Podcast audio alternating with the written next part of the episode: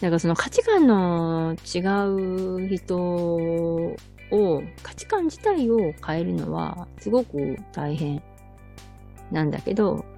価値観を合わせてあげるっていうのは、うん、頑張ればできるのかなと思ってて、でもまあ、大体ね、子供が大人に合わせてくれてるんですよね。で、それが、えー、不登校になって、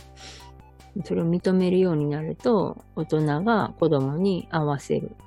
もともとね、同じ価値観でね、もう別にいいよ、行かなくてってね、思ってるご家庭はまあ置いといて、いや、絶対行かなきゃダメやろってね、思っ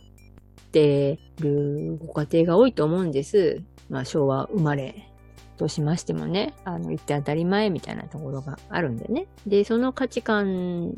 をもうむちゃくちゃ持っててるのになかなかね、えー、行かなくていいよとはね、言い切れなかったりとかしてね。でも、うん、だんだんだんだんね、価値観って人、人それぞれで変わってくるんで、えー、子供の価値観が大人になるとだんだん変わっていくじゃないですか。そんな感じで大人になっても価値観が変わるときはいっぱいある。だから、うん、私も価値観ね、だいぶ変わりましたね。もう激変ですよね。えっ、ー、と、価値観が変われば、すごく楽になると思うんですよ。えっ、ー、と、価値観違うことを必死でやるってね、かなりストレス溜まってね、割としんどいんですけど、価値観が、自分の中の価値観が、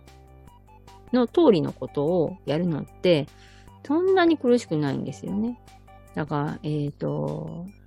何？青めの青い暗い寒色系の服が好きなのに、黄色とかピンクとか、なんか蛍光色の服着るのって結構勇気がいてしんどいじゃないですか。疲れたりするじゃないですか。そんな感じ。でも、その色が好きだと別に逆に楽しいくらいですよね。でみんなそれを押し、押し付け合いしてるん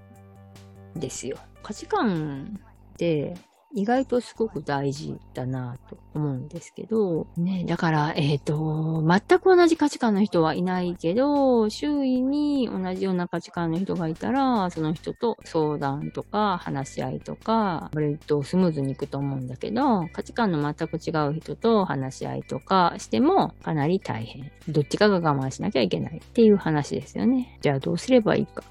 どうすればいいのかな？もうなんか落としどころ見つけるしかないのかな？なんかこう探りながら、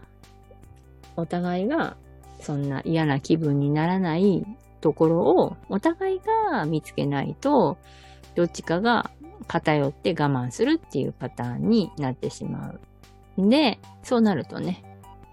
なんか負のループにはまっちゃいますよね。なんで、価値観が違う場合は、えー、お互いの意見を尊重して、お互いが歩み寄ってっていうことをやった方がいいよっていうお話でした。価値観って、なんか全部の原点のような気がします。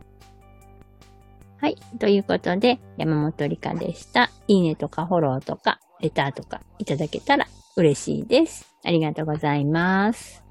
What, what, what, what, what, what, what, what, what.